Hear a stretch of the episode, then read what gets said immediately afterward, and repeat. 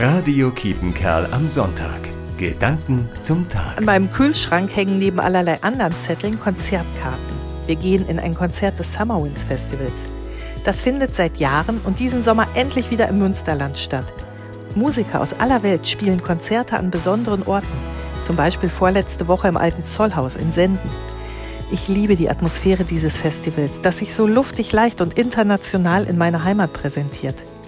Unser öffentliches Leben ist derzeit eher von Ängsten geprägt.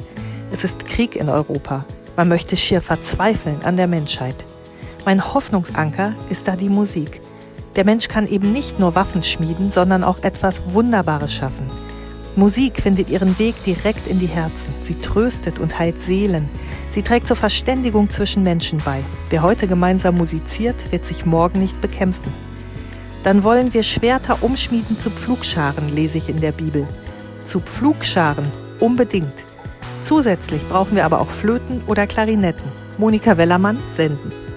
Radio Kiepenkerl am Sonntag. Gedanken zum Tag.